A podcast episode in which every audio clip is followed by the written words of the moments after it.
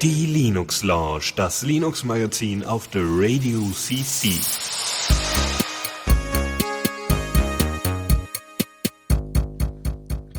Und damit ein wunderschönes herzliches Willkommen zur nächsten Ausgabe der Linux Launch der 173. Mit dabei ist der Lukas. Hallo. Guten Abend. Und ich. äh, auch namentlich Faldrian. Ja, wunderbar. Perfekt. Klappt ja wie am Schnürchen hier. Ja, cool. Ähm, du hast wieder einiges an Themen rausgesucht. Echt super. Ähm, ja, und auch schon vor Stunden vor, vorbereitet und so. Das äh, Boah. Klopp, äh, Schulter auf die Schulter klopf und so. Ja, ja, ja. Und das, obwohl Semester ist. Oh ja. Oh. Ja. Echt der Hammer. Viele Übungszettel, die ich nicht machen konnte, deswegen, nee. Äh, passt schon. ah, äh, um, um, um es äh, fair zu sagen, ich habe alle Übungszettel fertig gemacht, bevor ich die Vorbereitung für diese Sendung angefangen habe. Oh, sehr gut. Erst die Hausaufgaben, dann den Spaß. Jo. cool. Ja, schön. Dann, ähm, ähm, ähm, haben wir, hast du noch irgendwelche Sachen vorher anzukündigen? Ähm, nicht direkt, es sei denn, die große Sache haben wir noch nicht angekündigt, oder? Welche? Die, die, die Sache Ende des Monats. Nee, haben wir nicht. Die haben wir, glaube ich, oh, offiziell schade. auch noch nicht angekündigt. Oh, schade. Aber ich glaube, du meinst den Geburtstag, ne? Ja. ja, das werden wir noch ankündigen. Das kriegt ihr noch mit dann. Ja, nee, ansonsten, äh, ich, ich freue mich erstmal gerade bei mir so zu Hause, weil ich hier, also weißt du, man freut sich halt manchmal unterwegs, manchmal zu Hause. Nein, ich habe mir äh, einen Beamer an die Wand genagelt und es funktioniert. Das ist toll. Und, und jetzt habe ich eine Leinwand dazu, also das heißt ein großes weißes Rollo und äh, das ist total geil. Hast du halt Heimkino mit irgendwie mhm. 1,80 Meter Bilddiagonal, äh, Bildbreite. Nicht schlecht. Ja. Wir hatten äh, fünf Meter oder vier Meter äh, zu Hause, aber auf Raufa Raufasertapete, was es ein bisschen schlechter gemacht hat. Aber das ist schon echt krass groß. Aber ich habe ja auch, jo. das ist 800 mal 600 Pixel, ne? Ähm, mhm. Das sieht ja. nicht so geil aus. Und in vier Meter groß sehe das noch, auch noch viel weniger so geil aus. Ja, wir hatten Full HD. Und äh, äh, das war auch ganz schön, gerade gerade während äh, irgendwie Fußball geschaut wurde, haben, standen dann Le Leute vorm Fenster und haben mitgeschaut. Ja, das wäre aber ein bisschen creepy, wenn sich hier jemand vom Balkon irgendwie abseilen würde, um dann zuzugucken. Ja. Das stimmt. Nee, aber so für ein bisschen Kinoabend oder so klappt das schon. Also mit den 800 Pixeln in der Breite, das, mhm. das geht. Das kommt ganz okay. Ist zwar nicht so geil wie auf dem Rechnermonitor, wenn man direkt allein davor sitzt, aber da kannst du jetzt auch mal locker mit sechs Leuten vorsitzen und das alle sehen eigentlich ganz gut. Ja, das auf jeden Fall. Cool. Ja. Ich, ich, ich habe ein neues Handy. Ja, geil. Mhm. Ich hatte mir irgendwie jetzt überlegt, also ursprünglich hatte ich so irgendwie das Nexus 4 ja und dann hat sich das ergeben, dass ich das einem Kumpel ganz gut verkaufen konnte. Mhm. Und ich habe mir jetzt, also ich hatte eigentlich auf das nächste Nexus-Gerät gehofft.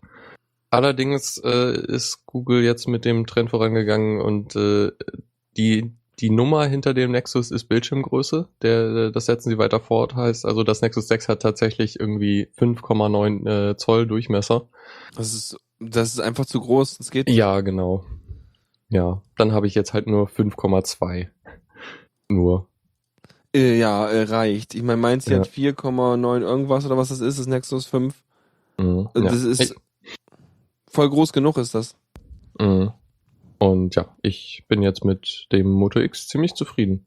Cool. Was auch, auch ja der gleiche Hersteller ist wie das äh, Nexus 6, also ist jeweils von Motorola gebaut und so. Mhm. Interessant ist die Holzrückseite, beziehungsweise Bambus, was ja streng genommen kein Holz ist. Es ist ein Gras. Genau, ich habe ne, ich hab ein Gras-Handy. Yeah, da zieh mal durch. ja, voll gut. Ja, bin ja gespannt. Also ich habe da auch ja. irgendwie, ach, weiß ich auch nicht. Es ist, ich meine, mittlerweile habe ich das Gefühl, das ist so, so handytechnisch auch ein gewisses Plateau erreicht. Wenn man in mhm. einem gewissen Preissegment oder Qualitätsklasse unterwegs ist, dann kannst du die eigentlich alle nehmen. Ja, das, das geht stimmt. eigentlich. Ja. Cool, wollen wir zum Inhalt kommen? Wir können zum Inhalt kommen. Also meine Ohren sind irgendwie, meine Ohren sitzen nicht richtig. Neues aus dem Repo. Jo, was haben wir denn dabei? Wir, wir starten mit äh, großen Softwareprojekten. Oh ja, Canonical hat äh, die nächste Ubuntu-Version rausgebracht, was ich diesmal irgendwie sogar, oder es ist wahrscheinlich nicht das erste Mal, dass ich es nicht direkt mitkriege, aber es ist doch schon eine Weile her, dass ich da irgendwie mit das mitgekriegt habe. So, ja. und ja, äh, das Utopic Unicorn ist draußen. ja, ich, ich, wie, gesagt, bei mir besteht immer noch äh, äh, die Neugier, wie sie denn fortsetzen, wenn sie bei Z angekommen sind. Irgendwie, keine Ahnung, äh, äh, was sie dann machen. Celis, äh, Zebra oder irgendwas. Keine ja. Ahnung. Äh, ob sie dann irgendwie mit, mit, mit, mit A, A anfangen und A, B und A, C oder, ähm, ja. ja. Äh, P ist tatsächlich ein Pinguin, glaube ich, oder? Oder ich bin mir nicht mehr ganz sicher. Weiß ich nicht. Ist mir auch egal. Auf jeden Fall, ich meine, sie bringen ja alle sechs Monate ein neues, genau. neues Ubuntu-Dings raus. Und dazwischen ja. ist es ja bis auf irgendwelche Security-Patches irgendwie stable, ne? Also. Mhm. Mh. Ja, beziehungsweise du hast halt die LTS-Version, die dann nochmal richtig lange supportet werden und so. Ja, ja. Ja, was haben wir denn dabei? Wir haben den, den, den Virus dabei, äh, System D, ne? Mhm. Genau. Ähm, wobei es ist, es wird mitgeliefert, ist aber noch nicht der Default. Okay. Nur schon mal, damit die Festplatte schon mal dran gewöhnt, oder wie? Jo. okay. Nee, Quatsch. Ähm, keine Ahnung, sie sind halt wahrscheinlich einfach noch nicht so weit, das direkt umzubauen, weil Debian das ja auch noch nicht äh, gemacht hat. Ja, stimmt. Weil sie ja darauf basieren. Ja. Mhm.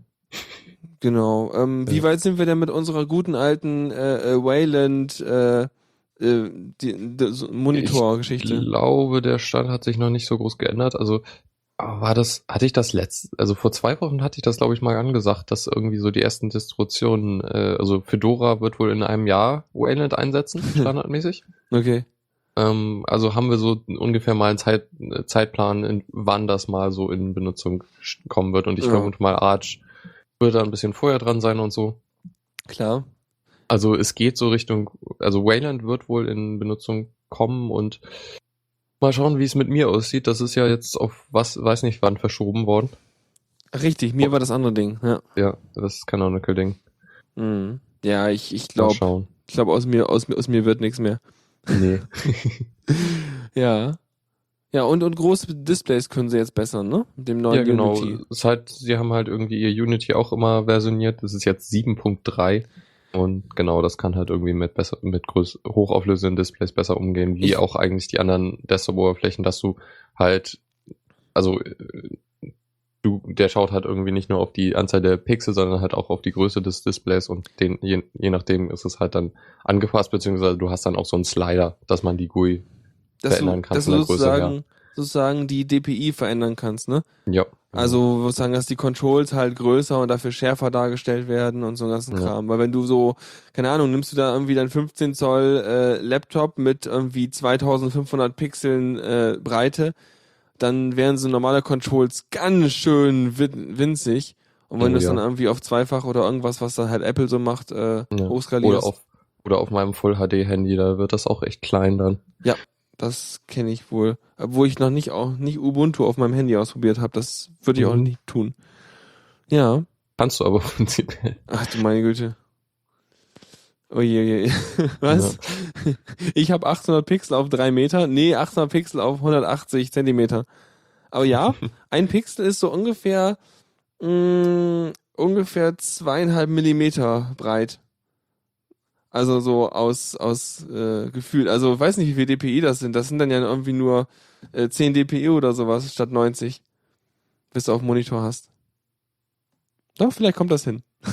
Kann dir mal ausrechnen. auf jeden Fall. Also ja. Wird klein. Äh. Ja, ja aber ist zu Ubuntu jetzt nicht so viel zu sagen. Nö, ist halt Ubuntu wie immer, ne? Ja.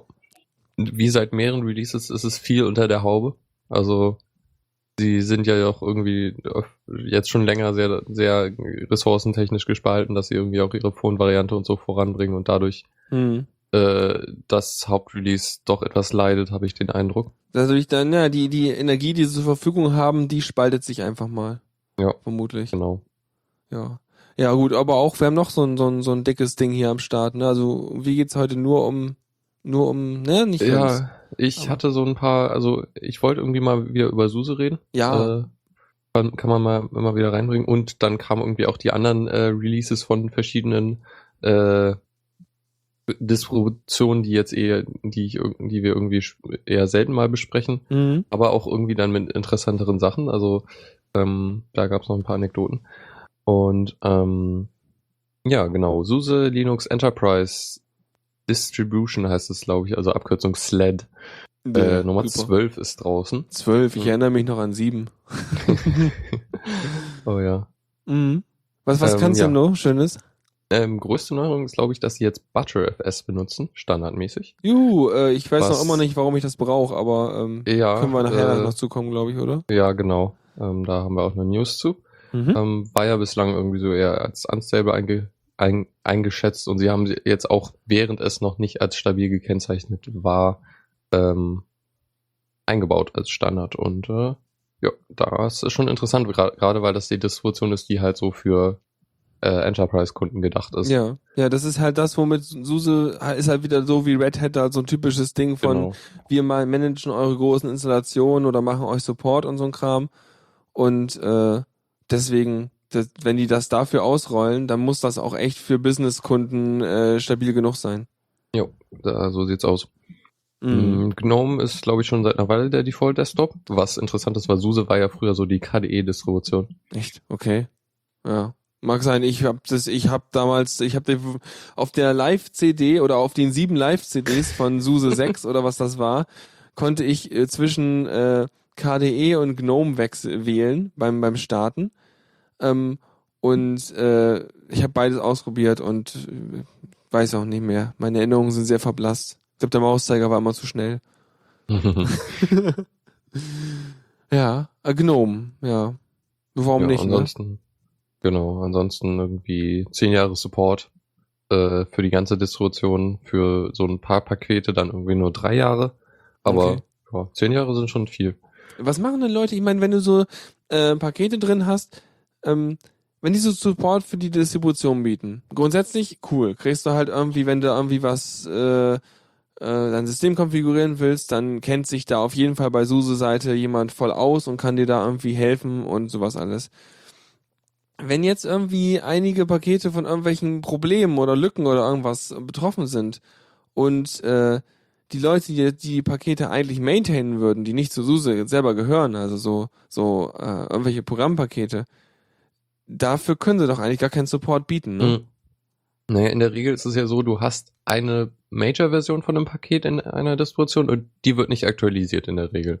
Also du wechselst jetzt nicht von irgendwie äh, äh, Firefox ist ein schlechtes Beispiel, weil da musst du upgraden, aber halt so ein große Versionssprung von irgendwie HDE oder GNOME 3.12 auf 3.14 oder so. Ich glaube 3.14 gibt's noch gar nicht. Ja. Jedenfalls so, so ein großer Sprung, wo halt viel geändert wird. Das, ja. da, das machst du ja in der Regel nicht. Aber ähm, was halt passiert ist, dass entweder werden die alten Versionen noch von den ähm, von den ähm, Leuten, die die Pakete bauen, äh, ähm, halt maintained werden, dass da Sicherheits äh, also Sicherheitsfixes auch in die alten Versionen noch reingepackt werden. Mhm. Oder halt die Distribution nimmt die neueste Version und backportet dann die Patches äh, für Sicherheitslücken äh, ah, okay. auf die alte auf die alten Pakete. Das heißt, dieser Support, den solche Enterprise oder solche kommerziellen äh, Distributoren und sowas anbieten, ist dann, dass sie, dass die selber nochmal so eine Art Notfall-Maintenance machen, um halt die Pakete mhm. auch sicher zu halten, falls die originalen mhm. Leute das nicht machen.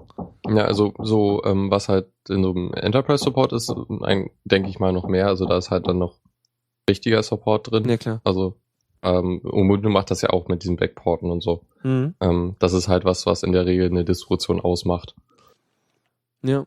Dann, ja, eine Distribution soll ja im Prinzip ein in sich stimmiges Gebilde sein. Genau. Mhm. Ja, cool. Da siehst du mal, also wenn ich dann eine Firma wäre, wahrscheinlich, wenn man irgendwie keinen Bock hat, selber sich irgendwie einen kleinen Zoo an Linux-Gurus zu halten, vermutlich nicht so schlecht, sich da irgendwie so ein, so ein mhm. größeres Ding zu klicken. Genau, da gibt's ja auch viele Angebote von verschiedenen hm. Leuten. Ja, cool. Äh, auch gerne auf also jetzt, das ist ja so auch, die SUSE Linux ist dann auch auf Workstations vermutlich, ne? Wenn es da GNOME und Desktop und so solche Sachen macht. Ja, denke schon, ja. Ich weiß jetzt nicht, also wie weit, wie weit verbreitet das jetzt so im Verhältnis äh, an äh, äh, bei, bei, bei Server-Software-Zeugs ist. Ähm, da, da hast du, glaube ich, irgendwie die SLES-Variante, also SUSE Linux Enterprise Server. Ach so, das ist dann wie Windows mit Premium Extra Super Gold. Mhm. Ja. Äh, auch Servern auch vertreten, das sollte jetzt voll eine Überleitung werden, Mann. Das ist das CentOS, ne? Sorry. Genau. Äh, CentOS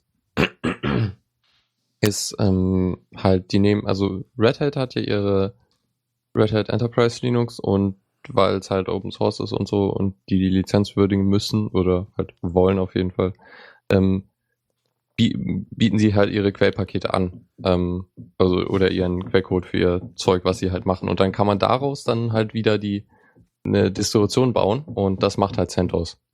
Ähm, die nehmen halt das, was Red Hat äh, rausgibt ähm, und bauen das halt nochmal zusammen, dass man das direkt benutzen kann. Ja. Also an RHEL kommt man halt direkt nicht ran, es sei denn, man hat einen Vertrag mit denen. Ach so, okay. Also so direkt in fertige Aus, äh, Ausführung. Wahrscheinlich muss man da wegen Open Source Zeug, kommt man an die ganzen kleinen Schnipsel ran, aber wahrscheinlich genau. nicht an solche Sachen wie äh, Konfigurations- und Startup-Files und so ein Kram. Mhm. Hm, klingt schlau, ja. Ja, und da haben wir jetzt eine neue Version und von was, was macht das jetzt Schönes? Warum will ich mein CentOS jetzt auf 6.6 schmeißen? Ähm, ähm, ja, ist halt, also RHEL 6.6 ist vor zwei Wochen rausgekommen, ah, oder ja. zwei Wochen bevor dann CentOS 6.6 rausgekommen ist. Mhm. Bringt halt, ja, die üblichen Sachen mit neuen Treibern und so. Alles mhm. besser. Ja, interessant ist zwei Sachen. Äh, das eine ist, ähm, sie haben Device Mapper Target für SSD als Caching. Was im Grunde, also es gibt diese Technik, die hatte ich glaube ich irgendwann auch mal vorgestellt, irgendwie DM-Cache oder so. Mhm. Damit kannst du halt dann eine SSD oder halt eine Partition auf einer SSD definieren und das Betriebssystem lagert dann halt von selber, oder also in dem Fall der Kernel lagert dann halt von selber Sachen auf die SSD, die oft genutzt werden.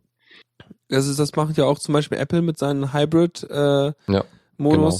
Und ich weiß nicht, ob es bei Windows auch irgendwo geht, aber dann hast du ja sozusagen zum Beispiel, wahrscheinlich werden sich die meisten Programme und Startup-Files und Sachen, die halt oft gelesen werden, dann irgendwann auf der SSD ansammeln. Und so Files ja, genau. wie Filme und sowas, die du halt selten mal brauchst, die werden dann auf deiner HD verbleiben. Ja, genau. Mhm. Klingt super. Ja. Mhm. Dann noch das andere, das fand ich ganz interessant, nennt sich High Performance Networking, was wohl ein kostenpflichtiges Modul für RHEL war und jetzt irgendwie auch direkt in CentOS direkt mit drin ist. Okay. Und was das macht, ist so Optimierung von Kommunikation zwischen Rechnern über Netzwerk äh, über Dinge wie zum Beispiel RDMA, also Remote Direct Memory Access. Ey, das klingt auch abenteuerlich. Ja, das klingt äh, schon krass. Das ist mhm, aber geil. Ja, ja, die optimieren halt irgendwie Sachen und, und umgehen so irgendwie den, den, ähm, den OSI-Schichten und so. Ja, ich meine, das klingt für mich so, als würdest du irgendwo ein Paket hinschicken und das Paket wird dann direkt von irgendwelcher parallelen Hardware direkt in RAM geschrieben, da, wo dann die Applikation das Paket auch lesen möchte oder sowas. Ja, genau. Das ist witzig. Hm. Aber hier, was mir gerade noch einfiel, wo ich wir das eben mit den ähm, SSDs als Caches hatten, ähm, da kann, da kann ja auch fast ein bisschen was von dem, was wir später noch kriegen, äh, reinspielen mit dem äh, äh, Betriebs äh, Dateisystem übereinander legen und so. Mhm, das kann ja. man damit fast auch umsetzen. Aber kommen wir noch zu. Ja. Äh, so, dann haben wir äh, OpenBSD 5.6. Juhu. Ähm, die haben jetzt äh, den Sprung gemacht und äh, OpenSSL rausgeschmissen und ihr mhm. eigenes LibreSSL reingetan. Okay. Also es wird, es benutzt schon jemand, das ist ja nicht schlecht. Schon äh, wenige Monate nachdem es äh, entwickelt wurde. Oder ja. so. Die, die eigenen Leute. Ja, Wäre ja. auch überraschend, wenn nicht.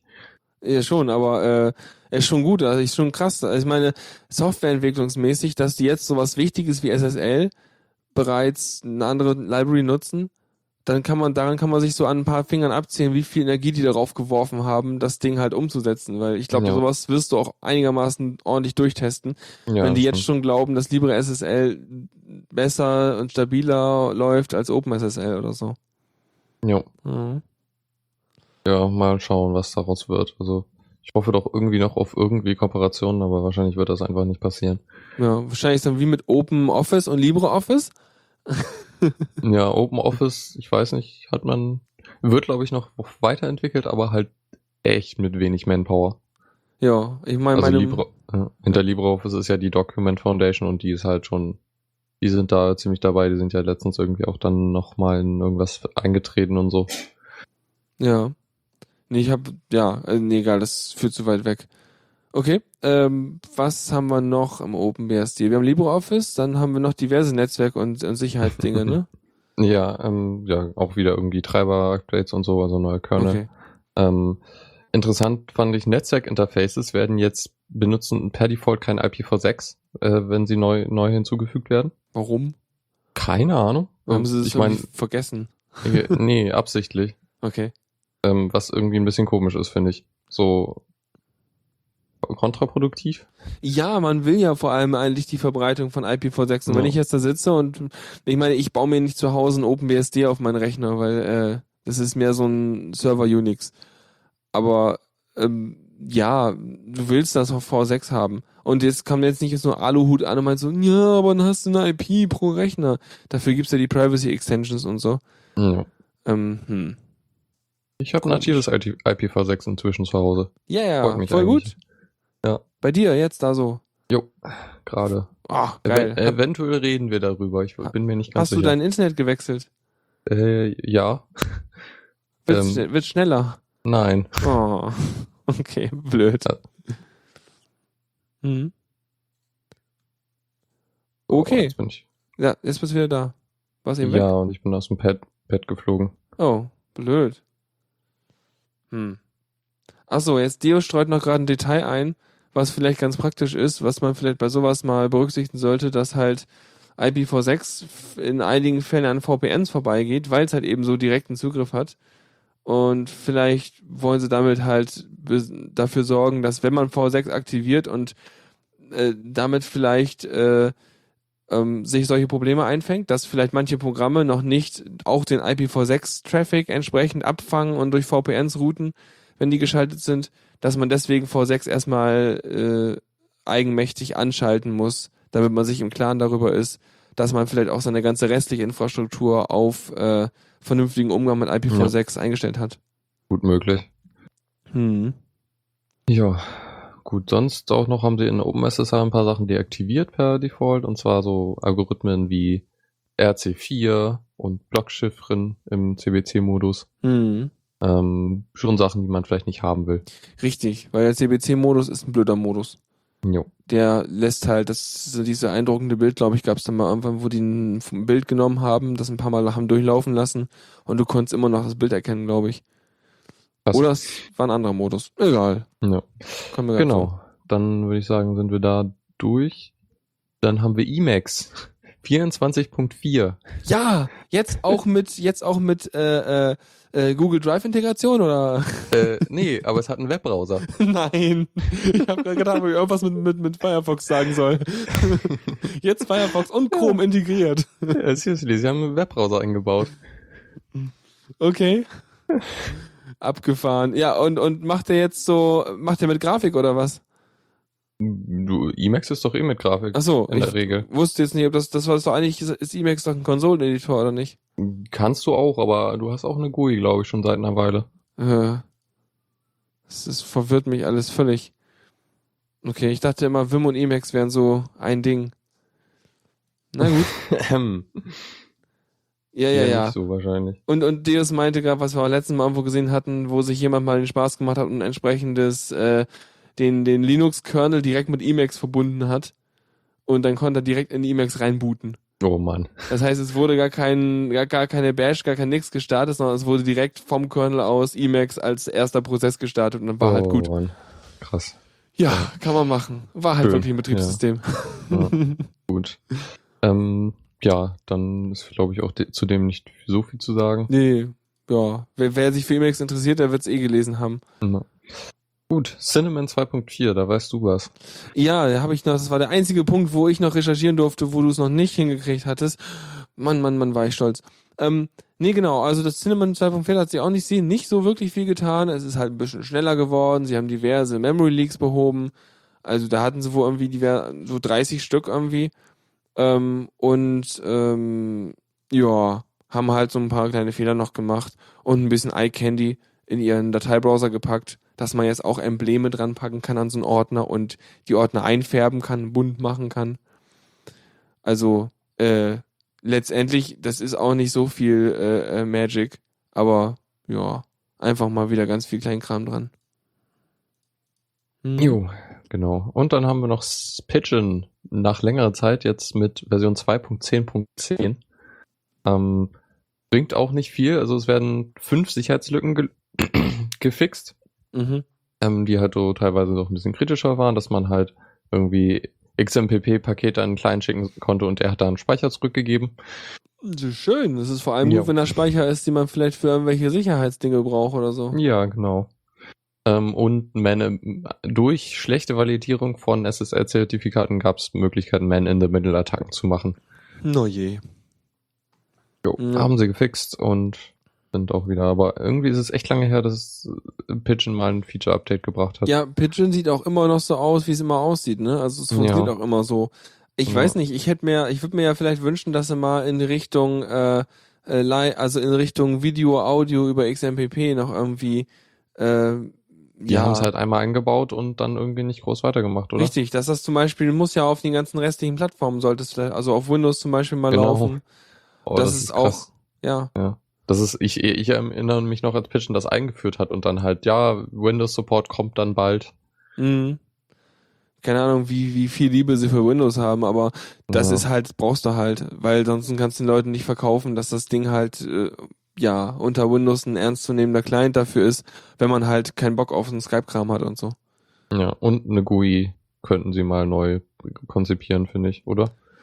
Ja, geht. Äh, ja, weiß ich nicht. Da habe ich jetzt nicht so ein Problem.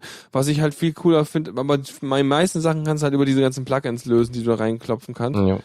Aber manchmal so ein paar Servicefunktionen, dass man irgendwelche Kontakte im und exportieren von irgendwelchen Accounts könnte und so ein Kram, aber ja, Wunschdenken. Sonst ja. funktioniert es eigentlich schon ziemlich gut. Jo. Naja, gut. Wollen wir weiter? Dann, dann sind wir mit dem Repo durch nach einer halben Stunde. Ja, easy. Newsflash. So, News mit kurzen Abkürzungen. Mhm. Was, was, FTP?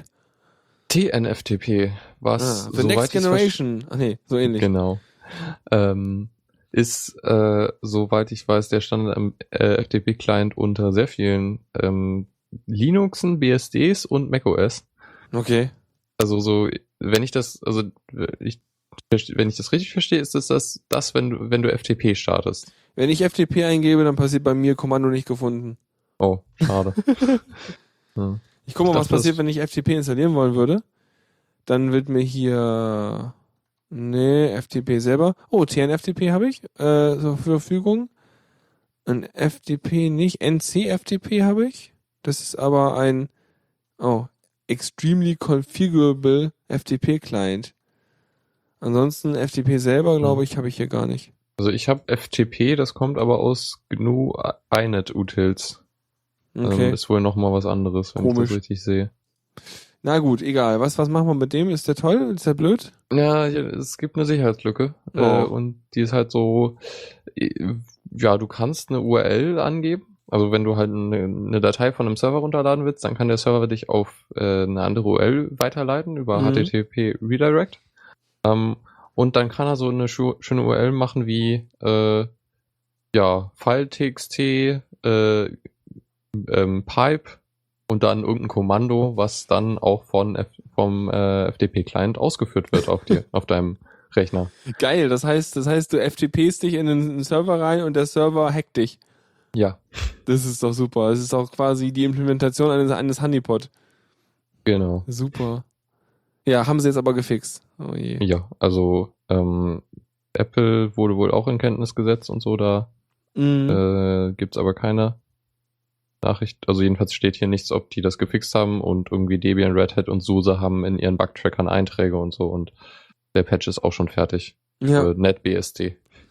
Oje, oje. Na gut, mhm. aber ich dachte immer, der Default-Client unter macOS wäre CyberDuck. nee. Nee, das ist auch ein GUI-Programm und das ist, glaube ich, in JavaScript oder irgendwas komischem geschrieben. No. Mhm. Genau. Dann habe ich eine kleine News nochmal zu SUSE, beziehungsweise jetzt OpenSUSE. Die haben nämlich wohl auch schon seit 2010 so Bemühungen, eine Rolling Re Release Geschichte zu bauen. Mhm. Ähm, haben damals angefangen mit dem äh, OpenSUSE Tumbleweed, was eigentlich nur ein Repository für jede stabile Version von OpenSUSE war. Ich finde den halt, Namen geil. Ja, also, das stimmt. Tumbleweed für ein Rolling Release. Mhm. Sie haben auch ein schönes Logo. Oh Gott, das muss ich mal suchen. Ähm, äh, und also dieses, du hattest halt für jede, äh, für jede stabile Version ein, ein eigenes Repo, da konntest du dann die aktuellsten Pakete rausholen. Die allerdings dann so, ja, das war halt das, wo die äh, Maintainer halt dran gearbeitet haben für die nächste Version. Also in der Regel dann wohl nicht so stabil. Mhm. Und dann haben sie wohl Anfang dieses Jahres angefangen mit dem Factory Rolling Release. Und das war, ist so eine eigene Distribution halt. Also so ein bisschen wie Arch, dass du halt dann das immer deine Updates direkt, direkt kriegst und nicht irgendwie dann dein ein stabiles OpenSUSE irgendwie dann äh, auf Rolling Release umbauen musst. Mhm. Ähm, und das haben sie jetzt zusammengeführt und äh, Factory Rolling, also OpenSUSE Tumbleweed gibt's nicht mehr. Allerdings heißt Factory Rolling Release jetzt äh, Tumbleweed. Ich kann mir vorstellen, das ist jetzt auch schön so, weißt du, Tumbleweed, mm, es rollt so lang. Und dann Factory Rolling Release ist dann so, so vom Sound her, FRR, so, Mhm. dann ist es halt ein bisschen schneller, schneller am Rollen jetzt. Jo. Ja. Ähm, dann haben wir letztes Mal, glaube ich, hattest du erzählt von dem Drupal-Problem und äh, Genau. jetzt haben wir mal ein bisschen Retrospektive, was denn so passiert, wenn man so ein Problem bei einer so weit eingesetzten Distribution hat. Äh, also, Also, ne, also CMS-Distribution quasi, also Content Management genau. System. ja. Und ähm, also die Lücke ging ja unter dem Namen um äh, Drupal-Gaddon, Ja. wo man halt durch äh, ja Anfragen an den äh, an das Drupal die beliebige SQL-Befehle an die Datenbank schicken konnte. Ähm, und damit dann halt die Datenbank kriegen kann oder sich einen ähm, eigenen Benutzer anlegen kann und so. Ja. Und ähm, ja, äh, am 15. Oktober, und mal, ich habe mir die Timeline genau aufgeschrieben, am 15. Oktober wurde halt ein Patch veröffentlicht, der die Lücke schließt. Mhm. Und Stunden danach ähm, Bing wurde automatisiert angefangen, halt Instanzen von Drupal anzugreifen. Ja. Wundert mich nicht so richtig. Jo. Weil ist Und, ja mal, ähm, ist ja echt wie, wie, wie Lollis von Kindern klauen, ne? Weil du hast Genau. den Patch, du weißt also, wie du im Prinzip da reinkommst. Und dann kannst du mal gucken, wie viele Büchsen du in der Zeit irgendwie unter deine Kontrolle bringst, um deinen Jo. Spam und Kram zu verteilen. Ja, heißt also, äh, jede Instanz, die nicht, halb von, nicht innerhalb von Stunden gepatcht wurde, also sie wissen, dass es so ungefähr irgendwie der, dass es noch keine Angriffe vor dem 16. Oktober um 1 Uhr gab. So, Mhm. also wer bis dahin nicht gepatcht hat, kann sein Drupal als äh, kompromittiert ansehen. Ja. Das ist schon ziemlich krass. Das ist fies. Vor allem, wenn du Ja. überlegst, du hast ja, du hast, also ich meine, du kannst dann erstmal hingehen und erstmal so ein Diff machen, ja, mit einem Backup, was du von vorher hast. Und äh, dann kannst du hingehen und kannst deine sämtlichen Passwörter und Sachen neu vergeben und kannst dich bei deinen Leuten, die da eingeloggt sind, dafür entschuldigen, dass die ganze Datenbank eventuell geklaut sein kann. Jo. Ist halt schon Ja. fies. Ja. Deus wirft gerade noch ein, dass ähm, die Drupal-Entwickler wohl vorher, also vor dem Release des Patches, den größeren äh, Instanzen von Drupal, also die Drupal benutzen, Bescheid gesagt haben. ja, klar. Ähm, klar, dass die halt ihr Ding pat- patchen können. Das heißt, die wussten schon, dass da was kommt. Und das wird man auch mit einigem Vorlauf, also ich so drei Tage vorher, wird man es wahrscheinlich auch über diverse Mailinglisten und Kram geschoben haben oder so, Mhm. ähm, dass man da aufpassen soll. Ja. Ähm, interessant fand ich noch so, also die Angreifer, also beziehungsweise ist es wohl auch schwer, das zu erkennen, so wenn man halt, ob das kompromittiert wurde, weil ähm, die halt in der Regel keine Spuren hinterlassen, die Angreifer. Und ja, wenn halt du einen Account anlegst, dann klar, aber wenn du einfach nur das Passwort änderst von irgendeinem bestehenden Account, dann merkst du kaum was. Genau. Oder das Passwort nur ausliest. Ja, meistens ist- geht das nicht, weil das ausgelesene Passwort, die sind ja meistens alle gehasht und so, ne? Ja, genau. Man muss es schon setzen, aber trotzdem. Ja. Mhm. Ähm, interessant auch, dass dann, also anscheinend we- werden in der Regel von Angreifern wird der Patch dann noch eingespielt, nachdem sie eingebrochen sind. Geil. das, aber das kennen wir doch auch aus diversen Windows-Viren, glaube ich, gab's Ja, da. stimmt. Da gab's so Viren, Genau. die sind reingegangen ins Windows und haben dann erstmal diverse Sicherheitslücken von Windows zugemacht, um sicherzugehen, dass sie auch bitte schon die einzigen sind, die auf dem System sind und Mhm. sich dann in voller Kapazität austoben können. Genau, ja. Das ist halt auch der Hintergedanke dabei. Ja. Ja, krass. Aber es ist echt, das ist echt fies, wenn sowas passiert. Dieses mit dem Dupageddon. Genau. Ähm, Aber eigentlich hatte ich schon wieder Lust, mir Drupal mal anzugucken. jo. Aber ich bin ja jetzt auf WordPress und ich habe irgendwie keinen Bock, so viel Kram zu migrieren und dann gehen die ganzen Permalinks auch kaputt und dann müsste ich überall so äh, Rewrites machen, um irgendwie meine alten Permalinks, die irgendwo irgendwo verlinkt sind, wieder richtig zu machen und oh Gott. Naja.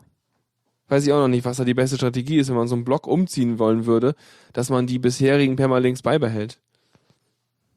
Ja. Naja. Äh, weiß nicht. Ja, wahrscheinlich irgendwie alles in die HT, äh, in irgendwelche HT-Access-Teile reinschreiben oder so. Mhm. Oder sowas. Naja. Gut, dann hatten wir vorhin angerissen, dass es ja dieses ButterFS jetzt stabil gibt. Ähm, jo. Ähm, ähm, also. Es ist jetzt eher noch nicht so, jetzt, okay, die Version ist jetzt stabil, sondern der Erfinder und Hauptentwickler hat halt jetzt gesagt, dass das stabil ist, aber halt noch unter starker Entwicklung. Ja, ich meine, das Ding gab's ja schon, also das gab's ja schon damals, nee, das ist ja echt schon lange her, ja. äh, dass ich mal, glaube ich, war das in einem Chaos Radio Express oder irgendwas? Nee, oder nee, das war ein anderer Podcast, das war Irgendwas äh, zu ZFS wahrscheinlich, Bits, oder? Bits und so war das, glaube ich. Wo da der eine immer äh, seine ganze Musiklibrary auf äh, ZFS äh, laufen hatte, was er irgendwie äh, auf seinem Mac OS laufen hatte, beziehungsweise ja, irgendwie sowas. Weil eigentlich war das ja auf dem äh, Solaris-System von, von mhm. Sun äh, für dafür entwickelt worden. Ja. Und ja, genau. Und ähm, ButterFS ist so das Pendant, weil, also ZFS wird ja irgendwie oft gehandelt als Next Generation File System. Ja. Und ja, ButterFS macht halt ähnliche Sachen. Ja, ich weiß nicht, verhält es sich wahrscheinlich so wie Mercurial und Git und, und so, so mm, zueinander. Ne? Ja, wahrscheinlich. Hm. Ähm, und ähm, also es hat halt so schicke Funktionen wie Snapshots, die halt innerhalb von Sekunden irgendwie angelegt werden von riesigen Datenmengen. Ja, genau. Oder es hat auch, glaube ich, auch direkt in dem Layer drin sowas wie Kompression. Genau, ja. Ähm, und, und diverse lustige äh, Funktionen, um irgendwelche Bereiche von irgendwelchen Ordnerstrukturen woanders hin zu mappen oder so ein Kram. Ja, ich weiß auch genau. nicht genau. Und, und irgendwie äh, die Snapshots kannst du halt dann auch irgendwie sofort zurück äh, versetzen, so in, äh, im Betrieb irgendwie eben schnell das Backup, also an früheren Zustand wiederherstellen und so. Ja, was mich noch interessieren würde, wäre Performance-Daten. Ob das ja. ButterFS jetzt irgendwie langsamer ist als so ein X4 oder schneller? Das, also, was hier in dem Artikel steht, ist, dass äh, meine war das hier äh, das Raid 5 und 6 sind auf jeden Fall noch nicht fertig und äh, bei irgendeinem Raid ist es langsamer als X4. Mhm. Ja, ich dachte jetzt eher so für Endkunden, ja.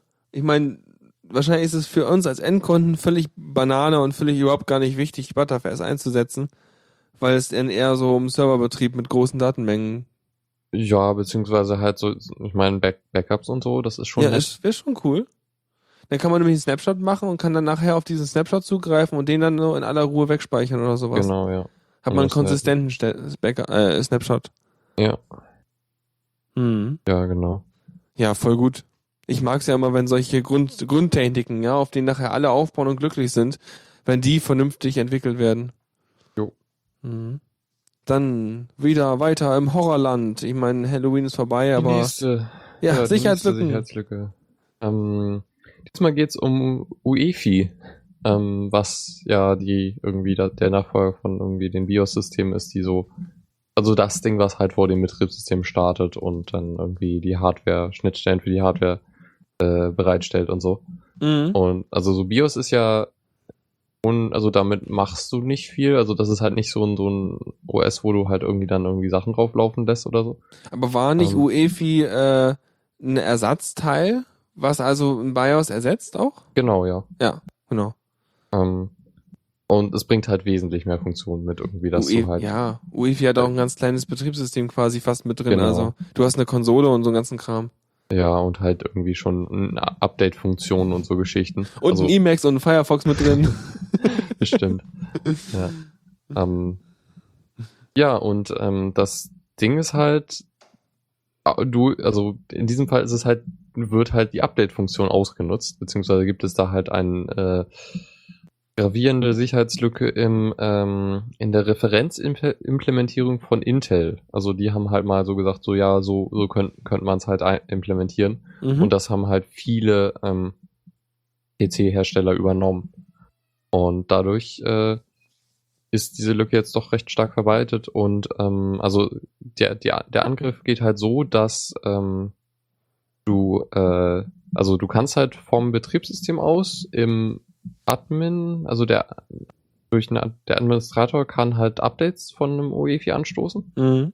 Und ähm, der guckt halt dann so, also eine Umgebungsvariable wird dann gesetzt und beim Starten des äh, Computers wird dann halt an einem bestimmten Ort im Speicher, also ich vermute mal die Festplatte, ähm, geguckt und äh, da, da, dann halt die, die, die das Update herausgezogen.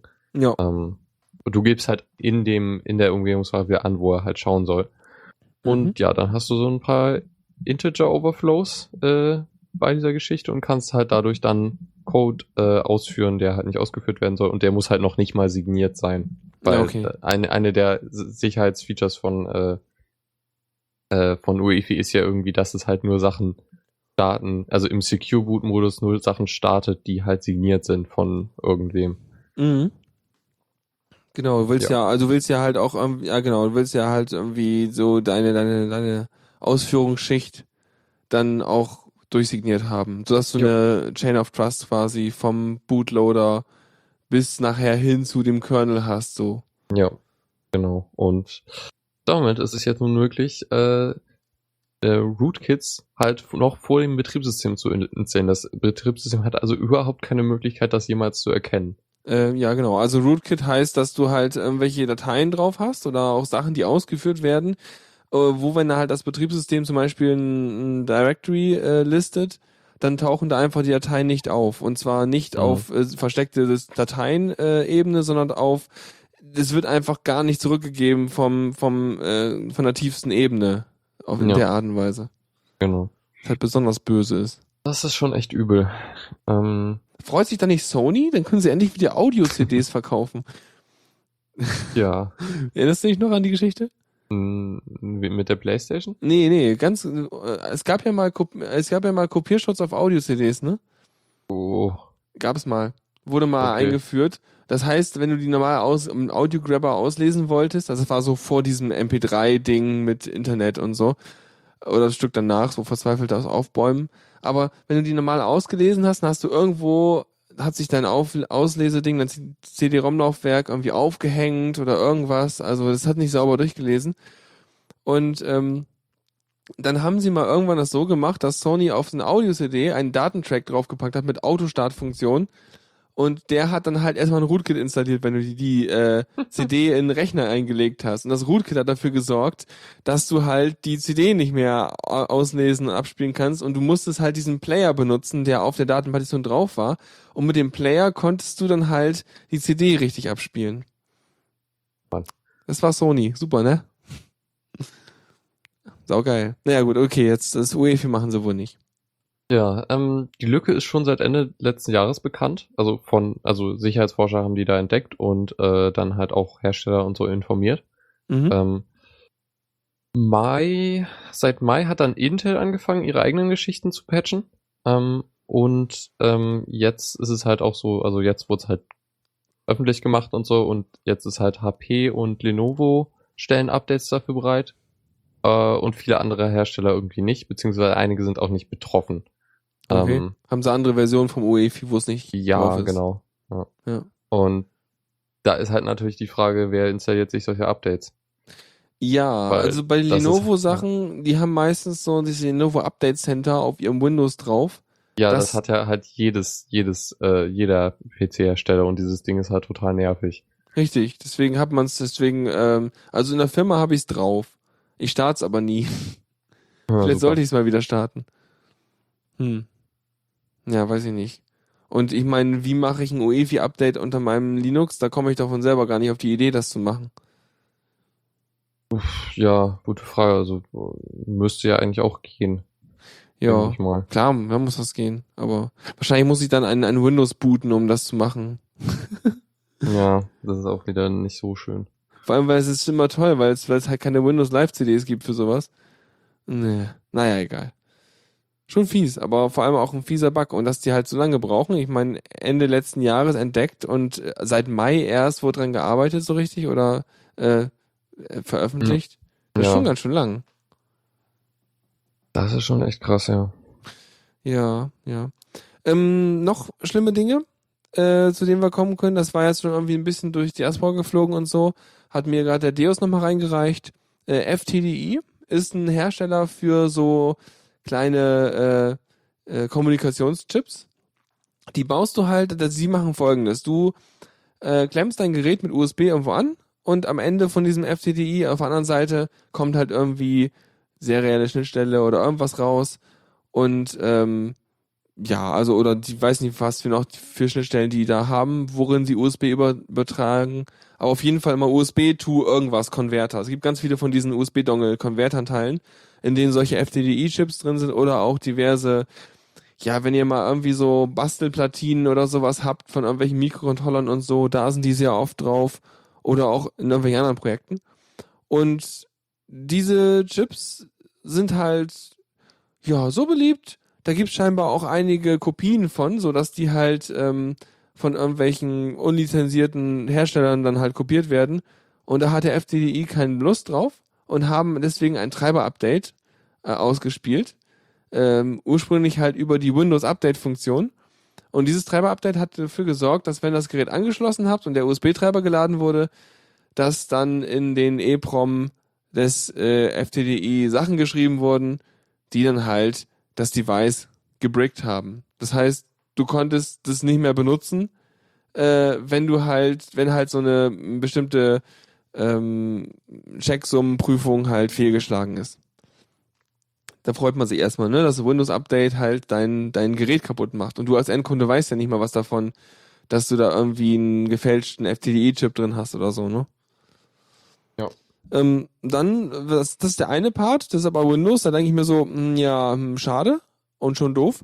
Der andere Part ist, dass es wohl äh, auf der auf einer Linux Kernel äh, Ein ein äh, Patch gab, der da eingereicht wurde, der das auch für den Linux Treiber sa- machen sollte. Da waren auch diverse äh, Checks und Sachen rein und wurden irgendwelche Zahlen ins EEPROM geschrieben. Und äh, dann hat sich die Mailingliste so dazu gemeldet und meinte so, ähm, nee, also äh, wollen wir nicht. Vor allem auch so geil, die Argumentation von dem Typen, der das eingereicht hat, war halt so, ähm, ähm, ja, das ist hier, das ist, ihr wisst ja, wie wichtig das ist, äh, dass man halt äh, gefälschte ICs, also gefälschte ICs zerstören die Innovation der Industrie und äh, äh, das geht hier echt nicht gegen Endbenutzer und ähm, mh, bla. Und, und wenn du dir unsicher bist, da ob die ICs, die da verwendet werden, halt irgendwie echt sind, dann benutzt diesen Treiber nicht und bla. Naja, auf jeden Fall war dann halt so eine der Antworten, ähm, ähm, die erste Antwort so, hm, funny Patch. Also lustiger Patch, du hättest ihn dir für den 1. April aufheben sollen. Äh, und a- ansonsten würden Leute das vielleicht noch ernst nehmen hier. Also ungefähr so. Und was hat noch jemand geschrieben? Ähm, ja, genau, also ein paar andere Sachen. Also die haben relativ schnell in den Patch reingeguckt und äh, meinten dann so, hm, ja, ähm, nee. Naja. Und ein anderer Typ hatte geantwortet, hat sich ernsthaft damit beschäftigt und hat dann halt noch äh, als zweites geantwortet und meinte so, oh, Entschuldigung, hab den, hab den Witz nicht mitbekommen, ich hätte mir vorher die News durchlesen sollen und bezog sich da auf den Windows-Treiber. Und äh, scheinbar ist der Typ, der das da eingereicht hatte, äh, Russ Dill, wohl auch dafür bekannt, jedenfalls äh, auf theregister.co.uk stand's drauf, dass er wohl auch, er hat zwar sehr ernst hingeschrieben, aber die Community interpretiert da schon so ein, so ein Zwinkern mit rein, weil ähm, er wohl sich wohl schon mal in der zuvor mit, mit FTDI über ihren Standpunkt zum Intellectual Property äh, ein bisschen gezofft hat. Und vermutlich Mhm. war das eher so eine provokanter Patch, womit er einfach mal die Diskussion auf der Linux-Mailingliste anregen wollte, nehme ich an.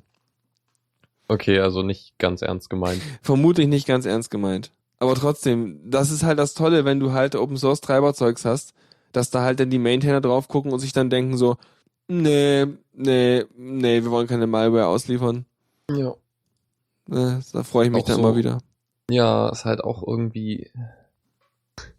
Ich überlege, ob, ob wir jetzt so, ein, so irgendwie eine Betriebssystemneutralität oder so bräuchten. Inwiefern? Also so im Sinne von Netzneutralität, dass so halt das Betriebssystem darf keine, äh, muss sich irgendwie gegenüber au außenstehender Hardware neutral verhalten oder so. ja, ähm, ja. Vielleicht gilt das dann ja auch für Systemd als eigenes Betriebssystem für sich. Weiß ich nicht. Ähm, eine andere Sache war, glaube ich, aber das jetzt nur Hören sagen, was so, äh, weil die Linux-Leute haben ja dieses FTDI-Ding so gut verstanden. Ähm, ich klar, also was ich halt gehört hatte, war dann halt so, sie können ja auch angeboten haben, hier übrigens, äh, äh, boot doch mal ins äh, Linux rein und äh, benutzt diesen Treiber, dann debricken wir dein FTDI-Device wieder. Weil wir können einfach den EEPROM wieder zurücksetzen und so. Okay. Ja, keine Ahnung, aber ist nur Spekulation. Na gut, das wollte ich noch eben erwähnt haben, weil es ist ein lustiges Beispiel dafür, wie halt Open Source kontrolliert, was dir da alles draufgeworfen wird. War schön. Und hoffentlich äh, wird, wird ein Linux äh, nie willentlich unser, unsere Hardware breaken. Ja, ja. Nur, nur unwillentlich. Ja, ähm, passiert am besten Mal, ne? Ja. ja, ähm, Phoenix? Phoenix. Äh, ich weiß nicht, du hast du das mitgekriegt mit der Programmiersprache, die Apple vor einer Weile vorgestellt ja, hat? Ja, ja, klar. Die werden wir, die benutzen wir jetzt auch bei uns in der Firma. Oh, krass. Ja. Ähm, dann kannst du vielleicht mal kurz irgendwie die Also. Vorteile von der? Apple Swift. Ja, ich programmiere die selber nicht, aber ich habe, also unser unser Praktikant äh, ähm, lernt jetzt Apple zu programmieren. Und wir haben alle keine Ahnung von Apple. Das wird super. also die geballte Kompetenz im Praktikanten. Das ist top. Das ist super Ja. angelegt. Nee, äh, Swift ist halt so, also bisher, wenn du so iOS und äh, äh, macOS programmiert hast, dann hast du Objective-C benutzt, was halt ähm, dann halt die ganzen Anbindungen an die Oberfläche hatte, also Coco und diesen ganzen Frameworks. Also Coco ist quasi das GTK von äh, macOS. Ähm, und äh, ja, hast du halt mit Obje- Objective-C alles gemacht. Aber Objective-C ist halt keine sehr nette Programmiersprache. Sie ist mehr so ein bisschen, ja, C++, aber mit komischen Auswüchsen. Und dann hat sich irgendwann Apple gedacht, du, pass auf, wir haben ja jetzt so lustige Sachen wie viele Prozessorkerne und wir haben irgendwie so Sachen wie ähm, äh, äh, asynchrone Zugriffe und diesen ganzen Kram, die man halt heute so braucht. Und äh, ja, haben dann halt Swift entwickelt. Und Swift hat halt erstmal, es lässt sich halt viel angenehmer programmieren so, also als Objective-C. Du schreibst halt auch viele Sachen so hin, es hat irgendwelche Typen, äh, Typ-Safety-Überprüfungen und so, aber viele Sachen werden halt einfach implizit festgestellt, ne? Das heißt, du schreibst irgendwas hin und er checkt das halt, weil halt zum Beispiel an irgendeiner Funktion muss irgendein bestimmter Typ verwendet werden und dann verfolgt er das nach und sagt dir irgendwann so, ja, pass auf, die Variable hier kann nicht das sein, weil du verwendest sie da hinten so und so und äh, deswegen muss die so und so sein. Also läuft halt, ja, du kannst halt eine Menge Quatsch weglassen, den du eigentlich äh, bei Java zum Beispiel hinschreiben müsstest und sowas. Und ansonsten habe ich von Swift nicht so viel Plan. Ich habe halt nur vor allem Hm. Leute drüber reden, reden hören. Aber vom, vom Ansatz her ist es, glaube ich, eine ganz coole Sache. Ähm, und es, es wirkt halt mehr so modern von der Programmiersprache her. Ja, ähm, ich glaube auch, ähm, dass sie bisschen ähm, äh, Python ähnlich aussieht, also so von der Sprachaufbau Ja. so. Du hast Let keine irgendwas, irgendwas sein und so. Ja. Hm. Also so in die Richtung, dass es halt ein bisschen leichter zu lesen ist als andere Sachen. Mhm. Ähm, fand ich ganz nett. Und äh, UTF-8 in äh, Variablennamen. Ja, ja, du kannst, du kannst ein, äh, du kannst ein Em Emo Emoticon als Funktionsnamen benutzen. Genau. Yay, Das das, brauchen cool. wir, darauf haben wir alle gewartet. Meine Endlich Überlegung so, war, dass man, dass man dann besser auf dem Handy programmieren kann. äh, aua. Aber endlich hast du dann Programmnamen, die halt nur aus irgendwelchen chinesischen Zeichen bestehen und kannst gar nichts mehr lesen. Ja, das, das stimmt natürlich. Dann hast du weniger Internationalität. Das ja, sag mal Fall. so, du zw erzwingst kein US-zentrischen, äh, kein US-zentrisches Namensschema. Ja, das aber stimmt. ich weiß nicht, ob das gut ist, aber ist mir auch egal. Sollen sie halt. Ja. Mhm. Jedenfalls, äh, warum wir darüber reden, ähm, äh, hat sich ein Projekt gegründet namens Phoenix, was äh, Ja, die äh, Apple Swift klont im Grunde. Also sie, sie sagen halt selber so, wir sind halt eine ex exakte Kopie davon, wir bieten euch einen Compiler und so, ähm, dass man das halt auch auf anderen äh, Plattformen und so benutzen kann als nicht Apple-Plattform. Richtig, nämlich muss ich kurz vorwegschieben, äh, einschieben, die ganzen Objective-C und sowas lief halt nur auf dem Mac, Mac-Zeugs. Also das, das brachte dir halt auf anderen Systemen gar nichts. Genau. Ja. Ähm, also und, und, und du, du brauchst halt auch einen Mac, um diesen Quatsch zu programmieren. Wenn genau. du jetzt halt irgendwie Swift und sowas benutzen will, wolltest, brauchst du halt auch dein Apple-Zeug. Was natürlich schön wäre eigentlich, wenn du halt auch ohne deinen Mac-Computer irgendwie Zeug für den Mac-Krempel, obwohl das macht gar keinen Sinn. Aber trotzdem. mhm. ähm, was ich halt schon recht problematisch finde eigentlich, weil es ist halt, glaube ich, so die erste Programmiersprache, die pro erfolgreich ist oder äh, gerade auf dem Weg ist, erfolgreich zu sein. So in der, mhm. also so da, Programme damit werden halt auf schon recht vielen Endgeräten laufen. Ähm, die aber nicht irgendwie jeder einfach so benutzen kann. Ja. Ich meine, Objective-C war auch eine Apple-Entwicklung, aber es war mehr so, ja, auch eine aufgebohrte Sache. Ja. Ja. Und ja. ja, das hoffe ich. Also, sie sagen halt auch selber, wir würden halt Apple oder hier, das ist so auch so, so ein Wink an Apple, so hier, wäre doch cool, wenn ihr euer Swift unter Open Source stellt. Ähm, aber wenn ihr es halt nicht macht, dann machen wir halt das. So. Ja. Ähm, wo man auch sagen muss, ich glaube schon, dass Apple da jetzt schon einige Jahre an Swift gearbeitet hat. Ich Seit weiß 2010, glaube ich.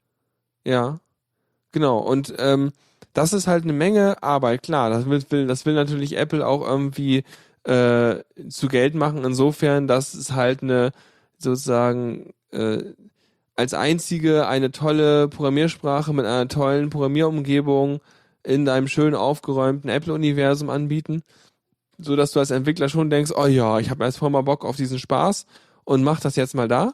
Ich denke mal, das wird auch ein Anreiz sein, dass man sagt, pass auf, unser System kannst du so schön programmieren, weil wir diese ganzen tollen Tools haben und dieses tolle Swift haben. Ähm, und ja, aber letztendlich, da steckt so viel äh, Entwicklungsarbeit drin. Es wäre halt mal cool, wenn es auch einfach zurückgeben an die Community, zumal ja. Swift auch sehr viel auf der LLVM basiert. Genau. Ähm, die halt auch so eine, so eine, ja, High-Level äh, Zwischenschicht ist für halt Maschinencode erzeugen. E eher so Low-Level. Ja, aber Steht es ja ist also, ja klar, aber äh, Low-Level Virtual Machine, das ist halt schon eine Abstraktionsschicht. Ja. So dass du ja, halt nicht zu Assembler kompilieren musst aus Swift, sondern auf eine höhere Ebene kompilierst sozusagen. Ja. Oder mit der LLVM dann halt gemeinsam auf die tiefste Ebene kompilierst. Mhm.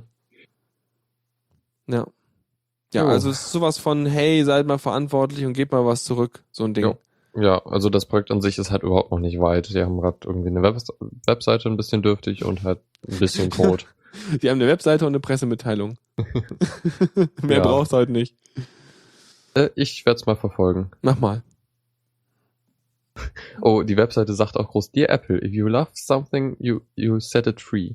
Ja, es ist natürlich völlig der Firmenpsycho, äh, der Firmenideologie von Apple entsprechend, dass sie äh, äh, Sachen wieder zurückgeben. Ich weiß es ja. nicht. Ich glaube nicht. Oh, wir, wir launchen am 8. November. Aha. Ja, dann wartet noch fünf Tage. Dann, dann vielleicht haben sie dann ja irgendwie in Hello World was kompiliert. Ja, ich, ich schreibe mich mal in die Mailingliste ein. Yeah, voll gut. Live-Mailinglisten subscriben. du, wir haben noch ein paar Themen. Lass mal loslegen. Jo, hier. genau. Oha. Ein Thema ähm, in Newsflash noch. Und zwar mhm. Overlay FS äh, wird im Kernel 3.18 sein, was der nächste ist, soweit ich weiß. Ähm, und ist so eine Abstraktionsschicht für, ich will jetzt verschiedene Arten von Dateisystemen zusammen verwenden, also übereinander legen. Ähm, ja. Nützlich für sowas wie Live-USB-Sticks, die sowohl einen Teil haben, der irgendwie nicht äh, lesbar ist, also oder nicht schreibbar ist, ähm, wo halt irgendwie der, der Kernel so und so drin ist und irgendwas, wo du dann auch drauf, drauf schreiben willst. Mhm. Und das sind halt unterschiedliche Geschichten und die willst du halt irgendwie zusammenbauen und ja. Oder beziehungsweise äh, wenn du dann irgendwie noch eine CD hast und so Geschichten. Ich ähm, erinnert mich halt gerade voll an, ähm, wie das äh, OpenWRT auf meinem Router das gemacht hat. da gab es ein Dateisystem, das war im ROM. Das war dann halt im Flash, ne? und da waren dann halt die Dateien und so drauf. Und dann gab es noch ein Dateisystem, das wurde im, äh, im, im RAM erzeugt, glaube ich, benutzte das ROM als Basis und wenn du dann Dateien geändert hast dort, wurde die Datei halt genommen, äh, dann, dann deine Änderung angewendet und die veränderte Datei im, äh, im Flash, im, im EEPROM-Speicher quasi von dem Teil halt gespeichert, sodass es sozusagen da als Overlay dann war. Und von dort aus, wenn sozusagen im einen Bereich eine Datei lag, dann wurde sie auch in der Dateistruktur dort angezeigt an der Stelle. Und wenn du die Datei tatsächlich hättest löschen wollen oder so, dann wäre ein Fallback auf die Datei im ROM stattgefunden. Mhm. So in die okay. Richtung. Ja. Aber das sind auch so Sachen, die könntest du halt auch mit äh, dem ButterFS wahrscheinlich machen. Ein bisschen jedenfalls. Weil ja, du halt. Ja, es ist halt eigentlich nochmal eine Ebene tiefer. Das macht halt dann der Kernel direkt. Das ButterFS, was Overlay. Das Overlay, also ja. das ist ja, oder beziehungsweise das wäre eine Ebene höher. Äh, nee, verwirrt. Wie auch Keine immer. Ahnung. Jedenfalls irgendwie, tiefer. ja, irgendwie so. Aber ich meine nur, das ButterFS hat ja auch ähm, äh, Transaktionen drin. Mhm. Also du könntest dann auch sagen, pass auf, ich habe hier eine Transaktion auf einer Datei, da ändere ich was. Und jetzt wird die Transaktion abgespeichert, quasi wie ein Diff. Und dieses Diff lege ich halt mal irgendwo anders ab. Und deswegen komme ich halt, also du machst einen Snapshot und sagst hier, das hier ist jetzt quasi mein, mein festes Medium und alles, was mhm. ich ab da mache, wird halt als Transaktion woanders hingelegt. Ja, okay. Nee, aber, aber ja. Ja, ich glaube, weiß nicht. Ich glaube, die machen schon unterschiedliche also, Sachen, das stimmt ja. schon. Ja. Hast ja recht. das ist verwirrend. Ich spinne mir hier einen zusammen. Egal, machen wir mal weiter. Zockerecke. Was spielen wir denn? Transistor. Oh, cool. Das mochtest du, ne? Hast du durchgespielt? Oh, ja. ja, ich hab's 100% durchgespielt. Ich habe alle Achievements und das Ding zweimal durchgespielt, komplett. Voll gut. Es ist ein sehr schönes Spiel. Und jetzt Ihr kaufen wir das. Und jetzt spielen wir ja, das. Ja, genau. Äh, es ist jetzt endlich der Linux-Port rausgekommen. Und, okay. Äh, ja. Ähm, uh, ganz, gar nicht so mega teuer, was? Nee. Ähm, Preis ist bei... Unter 10 Euro. Unter 10 Euro. Ist gerade im Angebot? Muss ich mal gucken. Ah ja, 50 Prozent. Nee, ja, genau. Ich glaube, ich muss gleich Dinge anklicken. Das, okay, die Steam-Seite verwirrt gerade noch mehr, weil da steht 50% auf das Spiel plus Soundtrack, aber das ohne Soundtrack kostet äh, 19 Euro. Okay. Äh, was? ja, äh, keine ja. Ahnung. Vielleicht ist das ein Anzeigefehler. Warte mal, äh, Transistor. 19, also, stimmt. Nee, Transistor kostet bei mir 1949. Mhm. Mit den 50% Moment. Rabatt. Weil es eigentlich 30 kostet, scheinbar. Ähm, ja. Es ist echt verrückt. Also mit Soundtrack ist es günstiger als ohne Soundtrack, ja. Lukas, mach dein Sprachaktivierungsding an. Du redest nicht mit mir. Vielleicht ist mein, ist mein Mumble auch kaputt gegangen. Warte. Wir starten Mumble nochmal neu. Ich hasse es. Technik. Das kommt, glaube ich, davon, ich glaube, das kommt davon, wenn man anfängt, äh, äh, Steam aufzumachen. Und äh, deswegen, ja, tut mir leid und äh, wünsche euch einen schönen Abend und tut mir leid an, an Lukas. Und ich mache an hier die Kiste zu und wir hören uns nächstes Mal. Vielen Dank fürs Zuhören. Die Shownotes findet ihr auf theradio.cc zusammen mit dem Mitschnitt und dem RSS-Feed der Sendung. Solltet ihr Ideen oder Themen für uns haben, dann schreibt uns einfach an kommentar at theradio.cc. Wir freuen uns immer über konstruktive Kritik zur Sendung. Bis in einer Woche.